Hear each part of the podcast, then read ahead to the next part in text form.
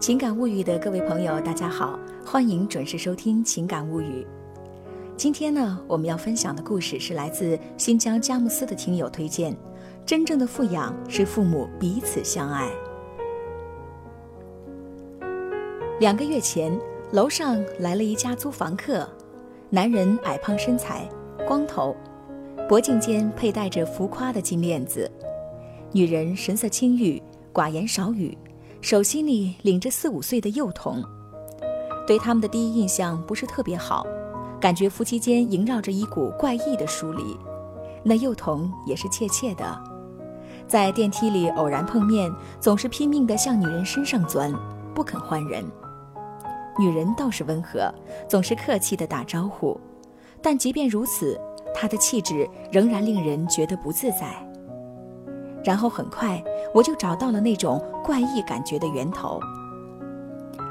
在他们搬过来没多久的某个三更半夜，突然楼上一声巨响将我惊醒。侧耳一听，原来是那对夫妻在打架。是的，是打架，不是吵架。世间那么多寻常夫妻，彼此脾气各异，生活在一起，偶尔吵架拌嘴是再正常不过的事情。但是拼了性命大打出手的就并不多见了，尤其是在文明的城市。吵架不一定会打，但打架就肯定会骂了。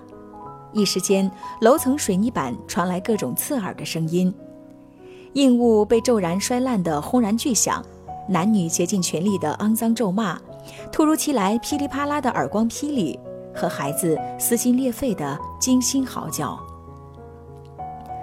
万籁俱静的夜晚，我捂住耳朵躲在被窝里，觉得楼上此刻就是人间地狱，因此倍加心疼那个怯怯不敢语的幼童。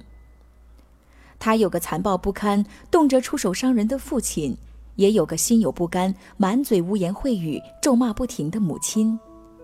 小小幼童未曾懂事，便已然身处暴风骤雨的中心，面对的是父母的争吵、谩骂。和拼力厮打，如此这般裂出满目伤口的家庭原生土地，怎能长出健康茁壮的青苗？两个月来，楼上夫妻每隔两周便会发作一次，甚至有一次从他家里扔出过被刀砍烂的单人沙发。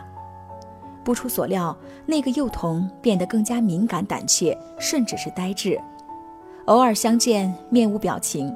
仿佛受了莫大的惊吓，愈加的不愿见人。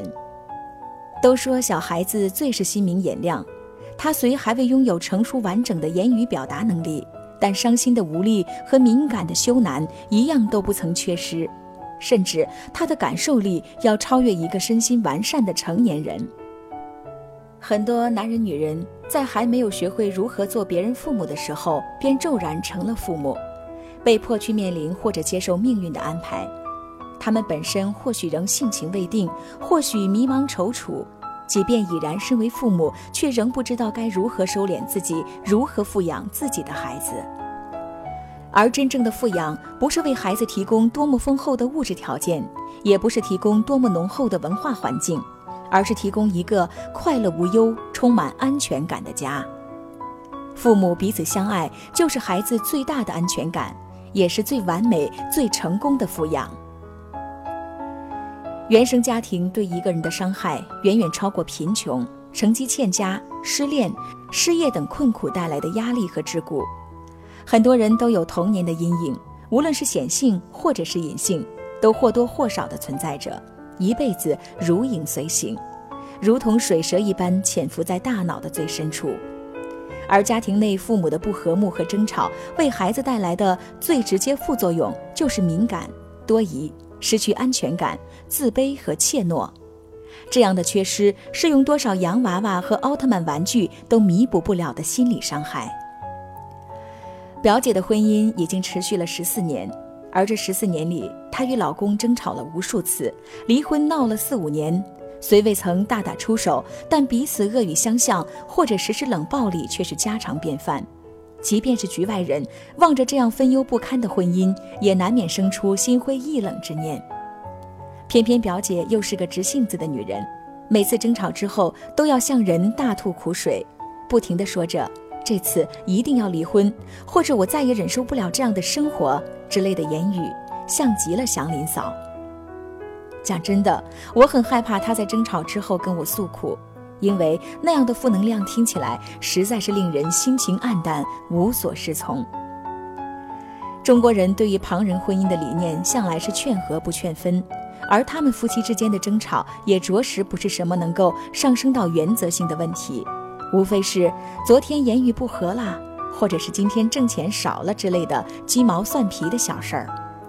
所以我也只能不断的说，好好谈谈，消消气，冷静冷静之类的废话，因为我知道表姐其实只是发牢骚，并不是真心的要离婚。而且，毕竟我是旁观者，虽然也随她一起愁郁不堪，却并不能感同身受。真正痛苦的是她家的小女儿欣欣。欣欣自小是跟着外婆长大的，因为远离父母，性格难免内向。回到父母身边以后，他们夫妻又三天小争，十天大吵，每次欣欣都被吓得是哇哇大哭。他现在十岁了。毫不意外的性情愈加的沉默内敛，敏感的小心思如雨后春笋丛生，却不愿和旁人过多的倾诉。其实他原本是一个非常欢快可爱的孩子，小时候与我发疯般的玩闹和厮打，毫不内向。如果他成长在一个父母倾心相爱、互敬互谅的家庭，一定会是一个凡事积极、阳光明媚的开心果。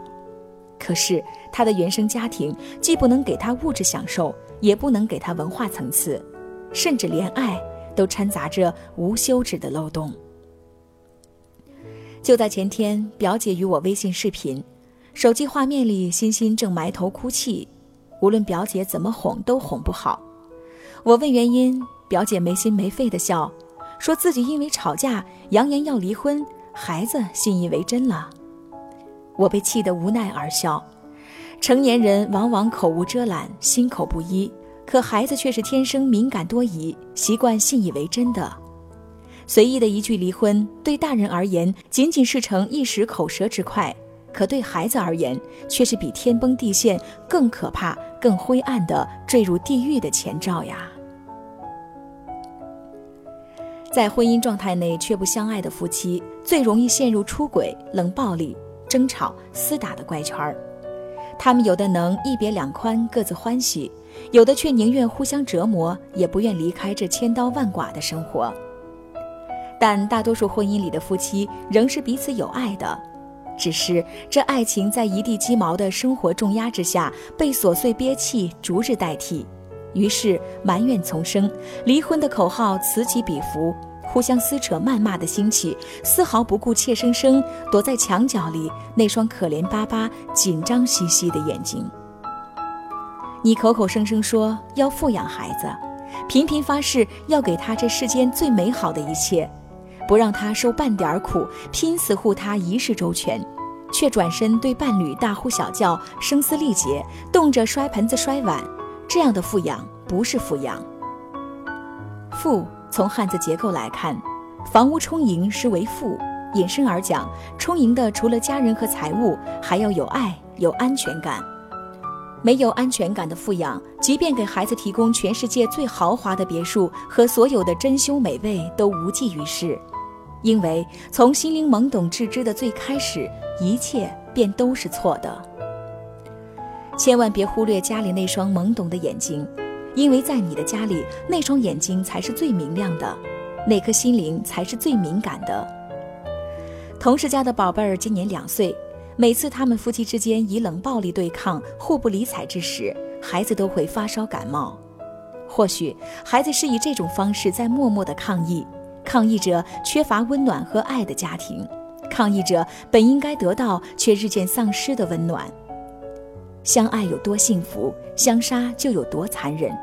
而最残忍的是，让一双纯净如深湖的眼睛无力地目睹着这样的不堪和痛苦。我自认为自己是被父母富养长大的孩子，虽然小时候家庭物质条件不甚富足，但是父母均开明温厚。最重要的是，他们互敬互爱，几十年来甚少争吵。父亲前年生病之后，脾气渐渐大了一些。但母亲心知发脾气不是她的本意，仍是对她悉心照顾、体贴入微，令人动容。在此环境的熏陶之下，我和姐姐的幸福指数都很高，性情也委婉随和，于是都愿意为旁人多考虑几分，不偏激，不势利。因为有安全感，因为有底气，因为精神富足，因为曾经经历人生真正的富养，所以即便遭受莫大的磨难，也心知承受得起。也许我们大多数人并不具备为孩子摘星捞月的能力，也无法给他全世界最富足的生活，可是我们仍可以在亲手搭建的茅屋里，与心爱的人温柔相拥，并告诉怀里的孩子。我们彼此相爱，并且我们都很爱你，都很爱你。感谢收听今天的情感物语。想要收听更多的音乐心情，欣赏美文美图，请关注微信公众号“情感物语”。同时，新浪微博和喜马拉雅 FM 同步推出。明天我们再见。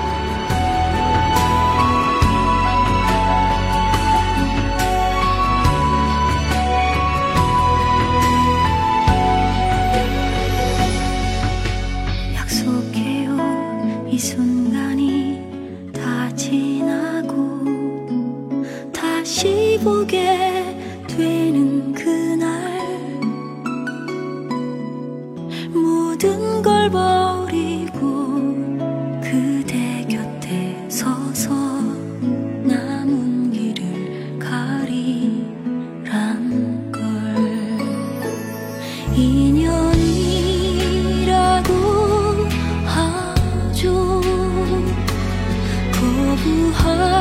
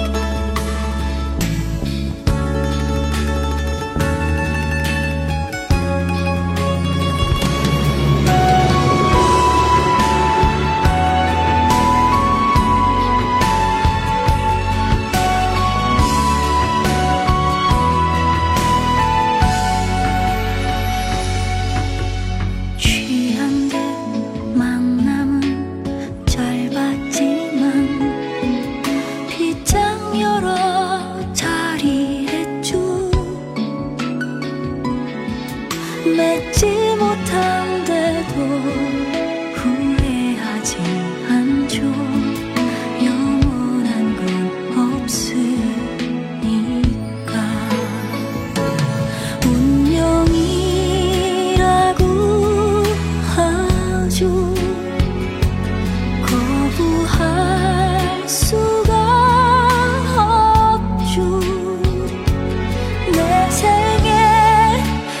처럼